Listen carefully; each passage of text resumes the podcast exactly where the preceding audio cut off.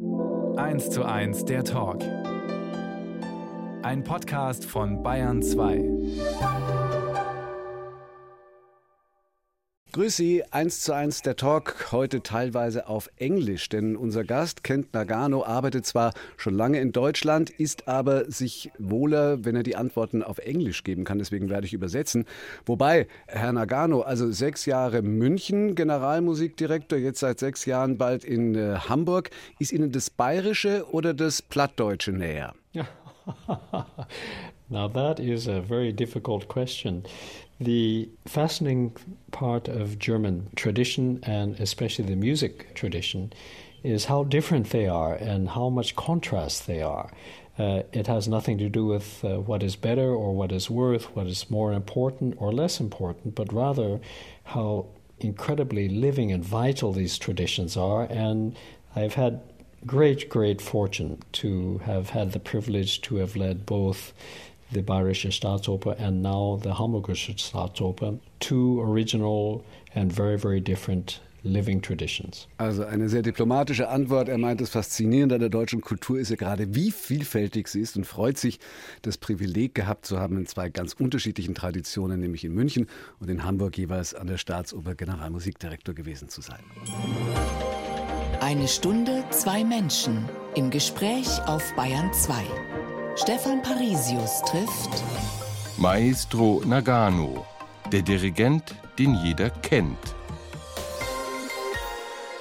Schön, dass Sie Zeit für uns haben, Herr Nagano. Wie lange dauert es nach einer Aufführung, bis Sie die Musik loslassen können, zur Ruhe kommen und einschlafen können? Sometimes it's different, but I would say in general, I don't get over it through the entire night. It usually lasts with me often until the next morning.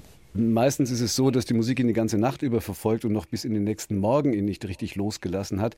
Das heißt, die Musik kann man dann die Träume nicht einfach ausziehen oder abstreifen, wie den Dirigentenfrack ausziehen, zu sagen, okay, das war's und jetzt kommt was anderes? Yes, absolutely. You can, of course, change your clothes, but it doesn't change the spiritual or the physical or the psychological, emotional aspects of a performance.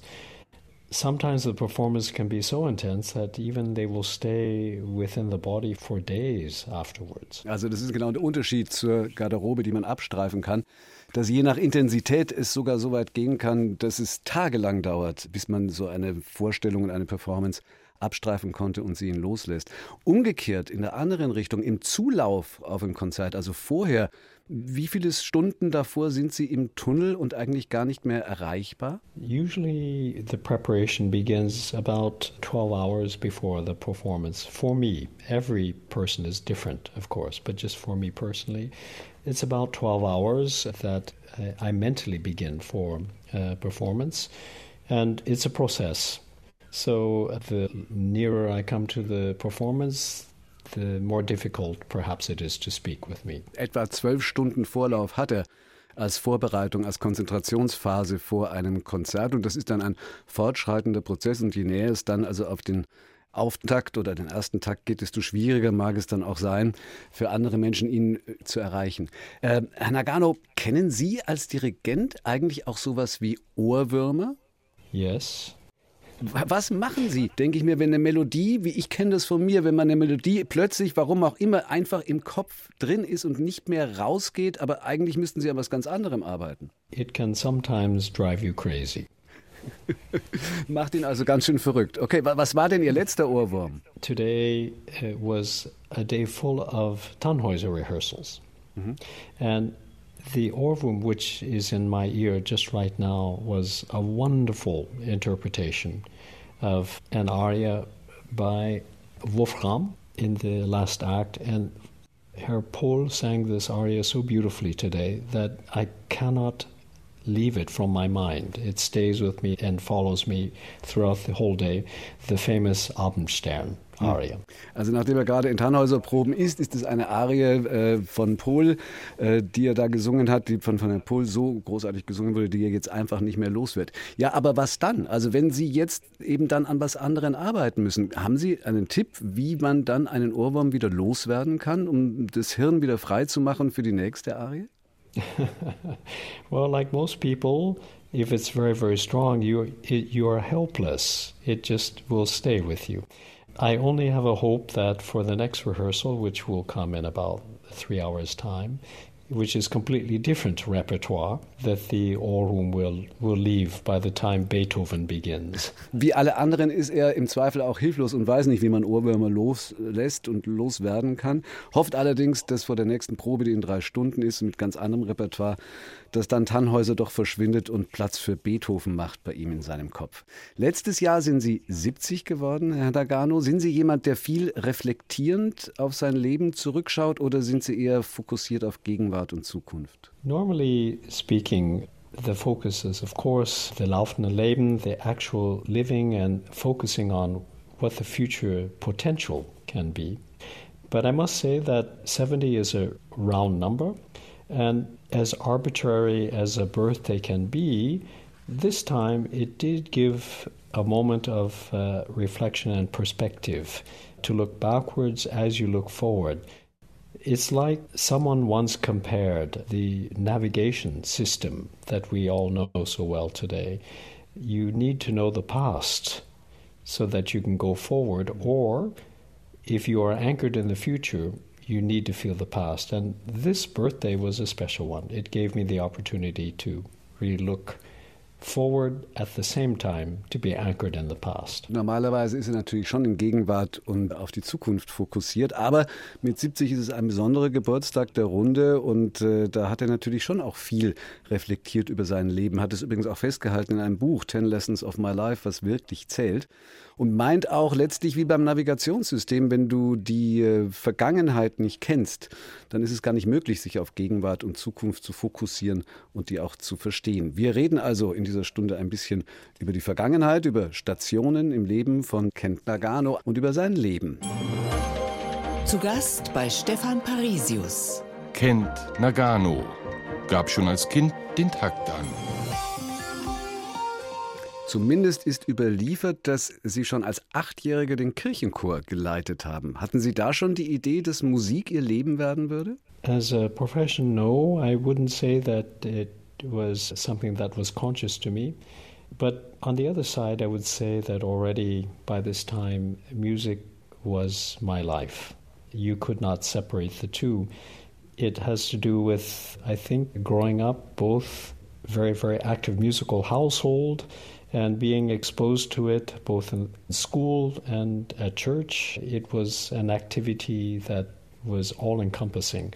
So even at this age, eight years old, I think that it was very difficult to separate music from life. Die Vorstellung, Musik zum Beruf zu machen, hatte er damals noch nicht, aber dass Musik und sein Leben untrennbar verbunden wären, das war ihm damals schon klar, was daher kommt, dass er eben mit Musik im Haushalt sehr intensiv aufgewachsen ist in der Familie und das in allen Ebenen des Lebens sich immer wieder fortgesetzt hat, also ganz eng verbunden. Auf der anderen Seite wäre doch auch Cowboy vielleicht eine Alternative gewesen, weil groß geworden sind sie in Morro Bay am Meer auf einer Farm halbwegs zwischen San Francisco und Los Angeles. Und ihre Eltern waren, naja, ein bisschen unfreiwillig zu Gemüsefarmern geworden, weil die Farm kommt eigentlich von den Großeltern. Könnten Sie heute noch Artischocken ziehen? it is kind of a miracle because we would have, as a farmer's family, artichokes in the breakfast, Frühstück. Mm-hmm. We would have artichokes in Mittagsessen, and we would have artichokes in Abendessen. And it is miracle that today I still enjoy artichoke. Also, obwohl er mit Artischocken zum Frühstück, Mittag und Abendessen aufgewachsen ist, ist das Wunder, dass er sie immer noch mag. Ja, hätten Sie denn überhaupt die Gelegenheit, welche zu ziehen? Wie leben Sie heute? Leben Sie städtisch oder ländlich an Ihren verschiedenen Wohnsitzen Paris, Kalifornien, Hamburg? It's mostly, of course, urban living, but there's something special if you have had the opportunity to grow up surrounded by nature as a part of nature. And in our case, it was perhaps extreme. Our closest neighbor was four kilometers away, five kilometers away. Mm-hmm. Uh, we, it was really nature that was our environment. And if you grow up this way, nature stays within inside of you and doesn't leave you. So even if I'm in the middle of an urban center, I can still feel the presence of nature. Zwar lebt er jetzt hauptsächlich städtisch äh, an seinen verschiedenen Wohnsitzen, aber durch die Tatsache, dass er so lange so sehr ländlich geprägt aufgewachsen ist, wo der nächste Nachbar also vier Kilometer entfernt dann nur war, ist es so, dass auch wenn man in der Großstadt lebt, man die Natur und das Land am Ende immer noch im Inneren spürt und es einen nie ganz loslässt. Die musikalische Sozialisation, haben Sie gerade schon gesagt, kam aus der Familie, vor allen Dingen von der Mutter am Klavier zu Hause. Aber gerade in den 60er Jahren hätte sich ja in Kalifornien da doch noch viel mehr getan.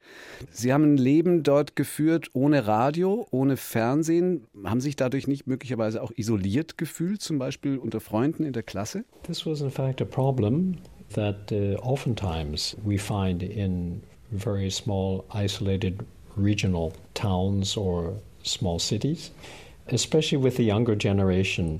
Uh, they can feel isolated or somehow not tied into current or modern uh, living trends. I had the wonderful chance, as well as many other students, to have come under the guidance of a very, very gifted music professor. And because of this professor, we had the opportunity to voyage and to tour every day. My piano lessons were regelmäßig almost every day in the week. I was with my professor. And he was from Munich, and right, originally? He came from Munich, but even before he was in Tbilisi, Georgia. So he went to the Moscow Conservatory. But uh, every day as a child, we could travel to Salzburg we could travel travel to München, we could travel to Paris through music. And I think, in this sense, for those of us who were his students, we never felt isolated. We mm. felt actually that we had a, the wonderful opportunity to visit the world through music. Natürlich kann das ein Problem sein, gerade in kleineren äh, Bezirken und kleineren Gemeinden, gerade bei jungen Menschen, dass man sich unter solchen Umständen isoliert vorkommt. Er aber hatte das Privileg, eben sehr früh in musikalische Ausbildung zu geraten bei einem Musikprofessor, der ihn lange begleitet hat, der übrigens ursprünglich aus München stammte. Und mit dem konnte er ja dann reisen, konnte ja dann jeden Tag Ausflüge nach Salzburg, nach München machen durch die Musik und hat sich dadurch eben dann gar nicht isoliert geführt. Aber ich denke mir dann doch, als sie 1970, da waren sie 19, nach Santa Cruz gegangen sind, also eine Surferstadt, äh, um nicht nur Musik, dann auch noch Soziologie zu studieren, Sie müssen doch wenigstens noch so ein bisschen Hippie-Bewegung mitgekriegt haben. In my case, my parents made it very clear that to become a hippie was forbidden. Mhm. so I did not become um, a hippie. Also, the academic studies were genuinely interesting to me. So there was really no no need to find some sort of alternate uh, lifestyle.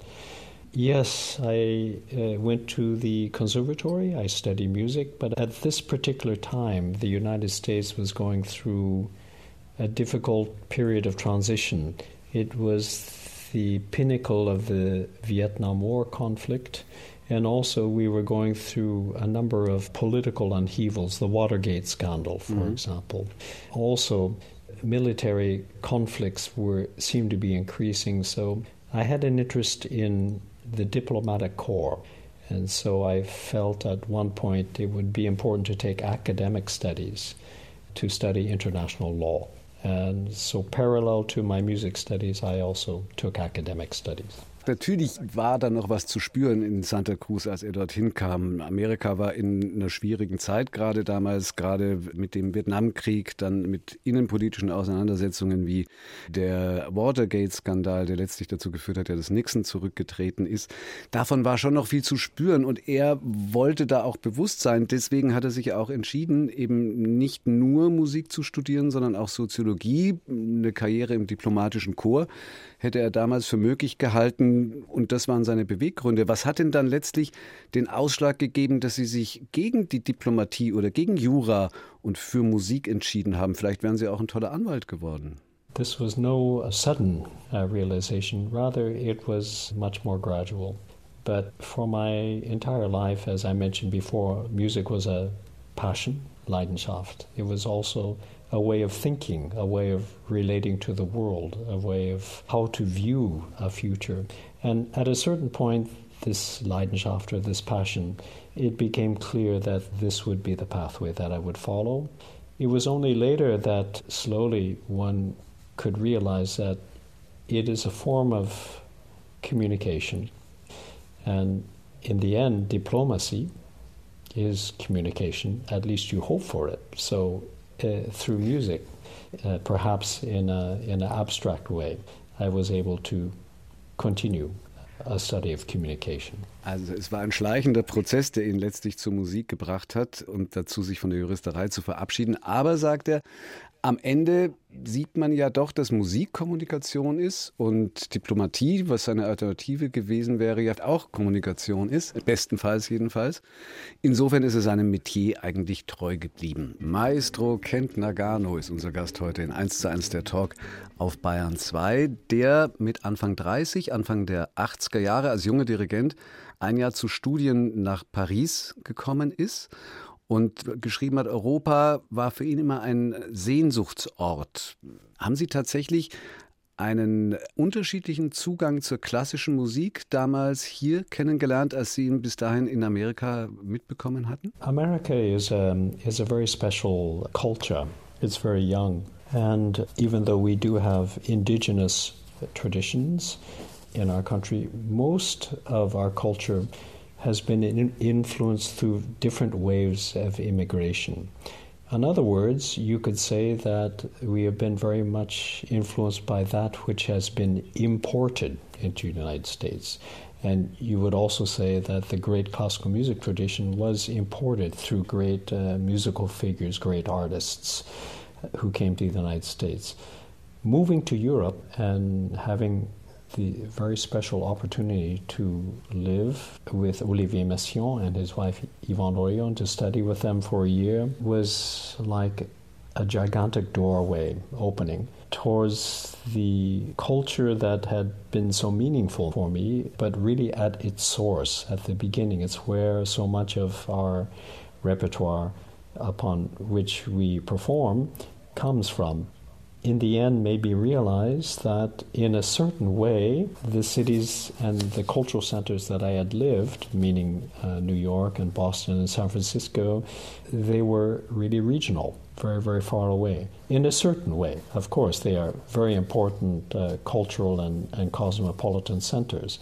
But in terms of our repertoire, they are far away. And uh, the chance to become close to the source, I think was something that from the very first day became apparent to me, just personally, that it was something that I, um, I felt was vital, not only to maintain, but to become closer and closer. Obwohl natürlich viel von der klassischen Musik nach Amerika kam, war es letztlich doch importiert, weil Amerika eben die Vereinigten Staaten so viel jünger ist als Europa. Und zwar dort auch mit einem großen Ruhm für die Klassik, aber ihm war es wichtig, eben an die Quelle zu gehen, also dahin, woher diese Musik kommt. Und dadurch hat sich in seiner Zeit in Paris für ihn da ein riesiges Tor aufgemacht, sagt Kent Nagano, was ihn letztlich den ganz anderen Zugang vermittelt hat zu der Musik. Bald danach dann, Mitte der 80er Jahre, sind sie mit Leonard Bernstein zusammengekommen. Ich musste wirklich sehr lachen, als ich in Ihrem Buch gelesen habe, Ten Lessons of My Life heißt, als ich gelesen habe, was Bernstein bei Ihrer ersten Begegnung von Ihnen wollte. Was war das? Yes, that first lesson was really um, an unusual lesson. The first episode was for me simply to conduct. Mm -hmm. And there was a moment of confusion on my part. I said, Would you like me to play the piano and conduct at the same time? And he said, No, no, no, no. You just conduct, and if you conduct well, I will understand what work you are conducting. Also es war so, dass Bernstein zu ihm gesagt hat, bei diesem ersten Treffen, bei dieser ersten Lektion sozusagen, naja, Kent Nagano sollte einfach dirigieren. Das hat ihn verwirrt und er hat gefragt, soll ich mich jetzt ans Klavier setzen und gleichzeitig dirigieren? Woraufhin Bernstein dann sagte, nein, nein, dirigier einfach nur so, dirigier stumm und wenn du gut dirigierst, dann sehe ich, welches Stück du dirigierst. Hat aber nicht funktioniert, oder? Unfortunately, uh, did not go very well, no. Also hat nicht funktioniert. Aber würden Sie sich das heute auch zutrauen? Also es wäre ein Fall für Wetten das, dass man sagt, ich erkenne das Stück an den Bewegungen eines Dirigenten. Oh, yes, of course. Yes, I mean, if the communication is strong and clear, then yes, yes, you, you should be able to. Okay, also er kommt zurück zu dem Punkt, Musik ist Kommunikation und im Fall des Dirigenten ist es ja eine Ganzkörperkommunikation, sogar äh, die man da sieht. Und letztlich sagt er, na doch, er würde sich auch zutrauen, im Falle, dass diese Kommunikation funktioniert und gut gemacht ist, dass er dann in der Lage wäre, es auch zu erkennen, welches Stück dirigiert wird, wenn es stumm abläuft. Sie bezeichnen sich sehr demütig, äh, Herr Nagano, als Interpret immer. Aber wie viel hat Dirigieren nicht auch mit Macht zu tun? I'm trying to really address the question, but it, how we define Macht, how we define power, how we define authority can be defined in very, very different ways.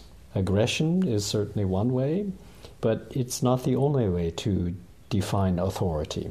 we can define respect in different ways, but through Macht is only one way that you might be able to earn respect. What is the most interesting thing for uh, artists, and that includes, of course, conductor, is what is the quality and the integrity of the music that is being made. And we, as artists, we try to use whatever technique we possibly can, whatever form of communication we can use we try to reach the highest levels of integrity in our musical performance. Er würde den Begriff Macht gerne differenzieren und ergänzen durch Autorität, wohinter ja letztlich auch ein bisschen was von Macht steht und sagt, also er versucht natürlich mit seiner Autorität auch ein Orchester dorthin zu führen, um ein musikalisches Werk in der höchstmöglichen Integrität letztlich dann äh, erscheinen zu lassen. Das aber in der Abgrenzung eben von einer negativen Formulierung von Macht und Machtmensch. Das ist Ihnen auch gelungen, unter anderem, und auch darüber schreiben Sie, mit einem Orchester, mit dem London Symphony Orchestra zu Musik überraschenderweise von Frank Zappa, der ja auch als konzertanter Komponist einiges gemacht hat, was viele gar nicht wissen. Frank Zappas Musik, wohin würde die besser passen von den Stationen, an denen Sie zuletzt waren? Würde die sich in Hamburg oder in München wohler fühlen? Difficult to say. Even this question, you could ask it within various places of the United States of America. Frank Zappa was, um, yes, he became a, a rock legend. But he himself would say that this was by pure accident. Mm-hmm. He didn't try to become a rock star, he didn't try to become a composer. Everything just happened by accident. He was trying to realize his potential as an artist and to try to be authentic to himself, not to compromise the music aesthetics that he heard in his imagination. That's why I think he occupies such an unusual place in music history. You could call him, yes, a musician or an artist first, and who became accidentally a rock star. Die Frage nach Hamburg oder München kann man eigentlich so gar nicht beantworten. Genauso könnte man fragen, in welche Städte Amerikas hätte diese Musik am besten gepasst, die Frank Zappa komponiert hat, der ja nur betonte, durch Zufall eigentlich Rockstar geworden ist und so das auch gesagt hätte, weil eigentlich er ja konzertante Stücke komponieren wollte und dann passierte alles gleichzeitig und mehr oder weniger wie in Willen, naja, wurde er dann Rockstar. 1 zu 1, der Talk auf Bayern 2. Stefan Parisius im Gespräch mit Kent Nagano. Ein Leben in zehn Begegnungen. So heißt Ihr Buch und eine dieser zehn Begegnungen war eben mit Frank Zappa. Ist es richtig, dass Sie bei ihm mit 30 Jahren zum ersten Mal in einem Rockkonzert waren? Es muss ja ein Kulturschock gewesen sein. Yes, that's true. Um, as I mentioned, I just how I was raised, uh, we were far from any urban center, and of course, no popular music star would think of coming to perform in our area. It was simply too far away.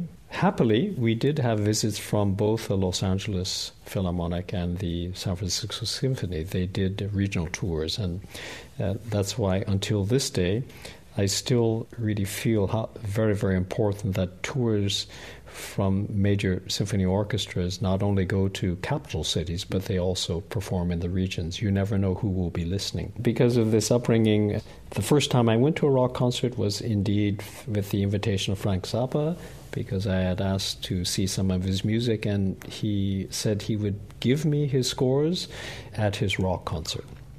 So it was, as you can imagine, quite a culture shock. I had never been in arena. It was a coliseum full of very, very noisy people with very, very loud music, uh, heavily amplified. And I had never really been within a situation where someone was protected by massive bodyguards and uh, sort of a whole entourage at a level of, I would say, luxury mm-hmm. that uh, was simply foreign to me as a music student. So Yes, it was a, a, complete culture shock. Also es war ein Kulturschock, sagte er denn tatsächlich dadurch, dass er ja auf dem Land groß geworden ist, wo nie ein Popstar hinkam, auf halbem Weg zwischen San Francisco und Los Angeles. Das Einzige, was er an Musikperformances erlebt hatte, waren klassische Orchester. Deswegen sagte er auch, klassische Orchestertouren sind so wichtig. Und als er dann mit 30 zum ersten Mal in das Konzert von Zappa ging, eben um ihn kennenzulernen, zu treffen, weil er seine Musiken bearbeiten wollte, ja, da hat er klang fast ein bisschen nach ja, Be Beklemmung, Platzängsten oder so. So stark verstärkte Musik, so laut verstärkte Musik, so viel Gedränge. Das war eine komplett fremde Welt, die er überhaupt nicht kannte. Hat aber trotzdem dazu geführt, dass er später dann eben für Frank Zappa dessen Musik auch aufgenommen und eingespielt hat. Aber Sie sagen, das Wichtigste, was Sie von ihm gelernt haben, hat nur 15 Sekunden lang gedauert. Was war das? The largest thing that I learned from Frank Zappa was uh, how important it is to be um, authentic. The whole journey of Frank Zappa's development was focused upon Frank not wanting to compromise on his musical aesthetic. He did everything possible, including trying to find young talent. He was very well known for choosing musicians who would work with him, who would then go on to establish their own solo careers. And in this way, perhaps I benefited because when Frank found me, I was relatively unknown at the time. And thanks to uh, Frank Zappa, I was introduced to the London Symphony Orchestra, which is a relationship that goes on until today. He was driven by trying to stay true, trying to stay authentic to himself. This was what I learned the most from Frank. Also authentisch zu sein, echt zu sein, ist das Wichtigste, was er gelernt hat von Frank Zappa, von dem er sagt, er hat immer auch großen Wert darauf gelegt, neue Talente zu fördern und äh, weiter auf ihrem Karriereweg zu begleiten, so wie das ja auch mit ihm, mit Kent Nagano war, der damals noch als junger Dirigent unterwegs war und dann durch Frank Zappa letztlich zusammengekommen ist mit dem London Symphony Orchestra, mit dem er dann eben auch diese Werke eingespielt hat. Ich stelle es mir wahnsinnig schwierig vor, in einem solchen musikalischen Kosmos, ja eben bis hin zu Frank Zappa, aber eben auch in diesem klassikmusikalischen Kosmos zu leben und darin ja ganz aufzugehen, wenn man das tut, überhaupt ein Leben außerhalb der Welt der Musik trotzdem sich noch zu ermöglichen. Was schätzen Sie, wie viele Stunden pro Woche verbringen Sie in einer Welt ganz ohne Musik, ohne jedes musikalische Thema, sondern einfach mit was völlig anderem? I can't imagine a world without music. So I spend zero time outside of music. But I also will say that it has always been that way since I was a child. Also er sagt, er kann sich eine Welt ohne Musik einfach überhaupt nicht vorstellen und verbringt null Zeit in einer Welt ohne Musik. Ich habe das deswegen gefragt, weil ich hin wollte zu ihrer Freundschaft mit dem Physiknobelpreisträger Donald Arthur Glaser, die zwar auch über die Musik kam, aber wo sie ja letztlich auch über ganz andere Dinge sich ausgetauscht haben. Yes, Donald Glaser was a world famous nuclear physician for which he won the Nobel Prize. But we met because he is a fellow bratschist. He is a great viola amateur and a great music lover. And throughout his entire life, he uh, played uh, chamber music, and that was actually how we met the first time. So, very, very unusual way to meet a Nobel Prize winner. Also tatsächlich ging es über die Bratsche, die beide spielen und darüber haben sie sich getroffen. Eben Physik-Nobelpreisträger und Weltklasse-Maestro, dann in ganz anderen Gesprächen, natürlich auch in ganz anderen Themen.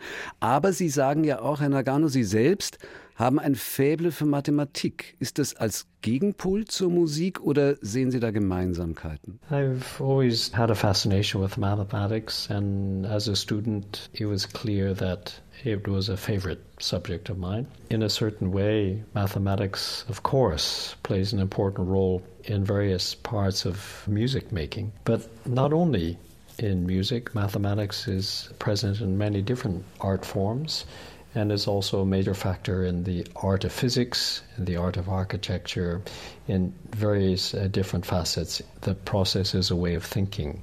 And in this way, it brings many different fields together. Also Mathematik war tatsächlich immer auch eine seiner Leidenschaften, als Student oder Schüler auch eins seiner Lieblingsfächer. Und er sieht das gar nicht so sehr gegensätzlich, weil teilweise findet er solche ja, Rhythmen oder Mechanismen mathematischer Art auch in der Musik, wie er sagt, in allen anderen Kunstfächern, ob das Architektur ist, ob das Physik ist, also auch, da gibt es durchaus gemeinsame Prinzipien. Noch eine Begegnung aus dem Buch, die Musikerin Björk aus Island, die sie auch gewinnen konnten für die Aufführung eines Stücks von Schönberg. Und die Lektion daraus, schreiben sie, ist das Zufall, dass dem Zufall im Leben mehr Raum gegeben werden muss. Wieso? Very often times we can become arrogant if we are not careful in thinking that we can control the environment around us. And of course, we know when we just think for a moment that this is completely impossible. Man cannot control the environment around us. As educated and as talented as we may be, um, it is wrong to think this way. And sometimes in our life, events come which reminds us that through accidents or through coincidence or through things completely out of our control. Uh, certain events happen which will have a very strong impact or a very strong influence in how we think or the activities that we do. Ja, man unterliegt manchmal der Illusion, dass man die Welt um sich herum kontrollieren kann. Aber das ist eine Illusion. Letztlich kann man es natürlich überhaupt nicht. Und manchmal braucht es eben plötzliche Ereignisse und überraschende Wendungen, um einem das klar zu machen und so eben zu lernen, dass der Zufall ein ganz bestimmendes Prinzip ist. Bayern 2, 1 zu 1 der Talk heute mit Kent Nagano. Wir haben gerade schon im Zusammenhang mit Björk über den Zufall gesprochen. Eigentlich ist es doch so, denke ich mir jedenfalls, dass Sie als Dirigent, als notwendigerweise ja damit auch Perfektionist, Zufall doch eigentlich hassen müssen und genau vermeiden möchten. Wo ist die Grenze zwischen Perfektionismus und Sterilität? Wie lassen Sie in Ihrer Arbeit den Zufall zu? I'm not sure if uh, perfectionism in itself means anything. We as artists, we try to work towards perfectionism. We are also aware that is a paradox that we as mentioned as human beings, we will never be perfect and we simply do not have the capacity to achieve perfection. That is the paradox. We work and discipline ourselves very hard to try to arrive at a level of perfection so that when the moment comes to perform a concert live, through the learning process and the discipline that has come from trying to uh, arrive at a level of refinement that approaches perfectionism, we can be free. At the moment of a performance, the goal is not perfectionism. The goal is uh, really to somehow allow a work to become alive and present at that moment and to communicate it to the three people involved the public, the interpreters, and the composer. This dialogue that takes place between the three. The work towards perfectionism is only to prepare a certain freedom so that when you perform, you can be free. Das ist ein interessantes Paradoxon, weil ja gerade in dem Kampf zur Perfektion der Musiker, der Dirigent sehr weit geht, aber letztlich doch auch weiß, dass er diese Perfektion, wie wir schon vorhin besprochen haben, eigentlich nicht erreichen kann. Es geht also am Ende darum, ihr so nahe wie möglich zu kommen, um dann in dem Augenblick einer Vorstellung, einer Aufführung, so frei wie möglich sein zu können, wissend, dass man das eigentliche Ziel des Perfektionisten letztlich nie erreichen kann. Das ist quasi eine Grundbedingung. Das ist bei Aufführungen, wie Sie sagen, Performances. Wie ist denn das beim Schreiben? Wie viel haben Sie eigentlich selbst komponiert und würden Sie gern mehr erschaffen als interpretieren? I did study for many, many years uh, composition, and again, that's why it meant so much to be able to spend a year with Messiaen. But composition is a very, very special part of the creative aspect of art. In one way of saying, the composer is really the beginning, he is the creator, and interpreters recreate through their own experience what the composer has created and written as a piece of music.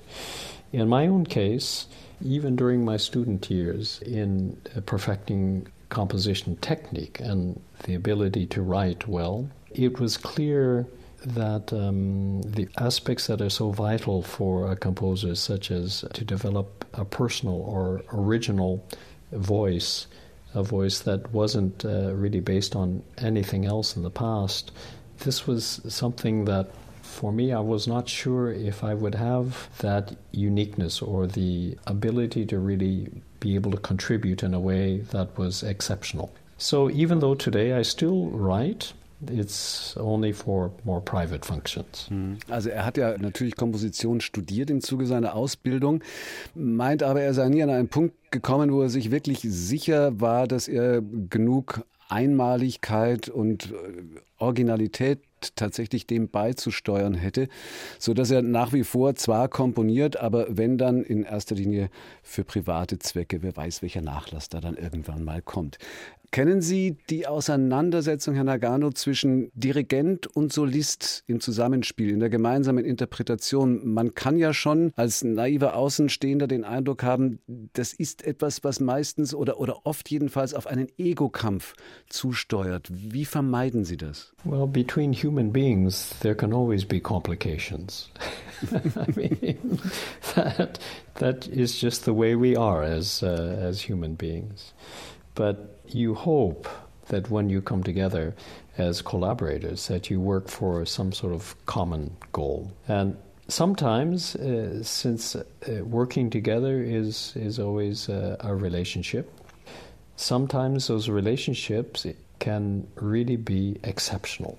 Moments uh, with colleagues where you find that you are so close to a common objective or a common vision that you feel as if you are simply one. And that, of course, is a very special feeling. And we as public members can feel that chemistry immediately. Wenn Menschen aufeinandertreffen, ist ganz normal, dass es auch mal Reibungen gibt, aber im besten Fall trifft man sich in der Position Dirigent und Solist ja doch auch, um zusammenzuarbeiten und an einem gemeinsamen Ziel. Und dann kann man aneinander letztlich auch hervorragend wachsen. Das sind Dirigent und Solist, wenn sie auf der Bühne oder im Orchestergraben zusammentreffen. Aber wie ist es denn in der Ehe? Ihre Frau ist ja auch Pianosolistin. Sie haben auch schon zusammengearbeitet. Merkt man das da auch irgendwo? Ich meine, da ist der Grad der Kooperation dann möglicherweise ja schwieriger. well, very good, very good question.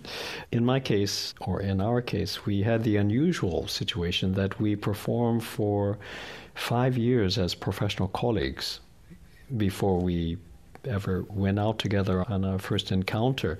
So we were professional colleagues for a very, very long time. And the reason was that we had discovered a very special chemistry between us as conductor and soloist. So close feeling of, of aesthetics that we almost needed no rehearsal together. We just could feel the work uh, and each other immediately from the moment that we began to make music. So that professional relationship was quite important and it lasted for a, quite a while. Later, when we became married, we decided that we would no longer perform professionally together in order to um, just not have our lives be too complicated. So Also er sagt, in diesem Fall war es sogar andersrum, weil sie sich erst als berufliche Kollegen, eben eher als Dirigent, sie als Solistin kennengelernt habe. Fünf Jahre ging das in rein beruflichen Ebenen und sie haben diese spezielle Chemie zwischeneinander gespürt, sodass sie am Schluss sich so musikalisch blind verstanden haben, dass sie eigentlich kaum mehr proben mussten um nicht einen großen Erfolg zusammen haben zu können, haben aber dann, und es wird seine Gründe haben, als sie auch privat zusammengekommen sind, beschlossen, jetzt nicht mehr gemeinsam aufzutreten, weil ihr Leben ansonsten zu kompliziert wird. Vielleicht auch was, was man von Kent Nagano lernen kann. Maestro Nagano, ich danke Ihnen ganz herzlich für die Zeit, die Sie uns geschenkt haben und für das Buch Ten Lessons of My Life, was wirklich zählt im Leben. Vielen Dank für das Gespräch. Danke Ihnen. Morgen eins zu eins der Talk, da geht es auch ums Spielen, allerdings nicht ums Solistische, sondern ums Glücksspielen, weil da ist dann Katharina Schüttler bei uns zu Gast, eine Schauspielerin, die eben jetzt in einem TV-Event zur Glücksspielerin wird.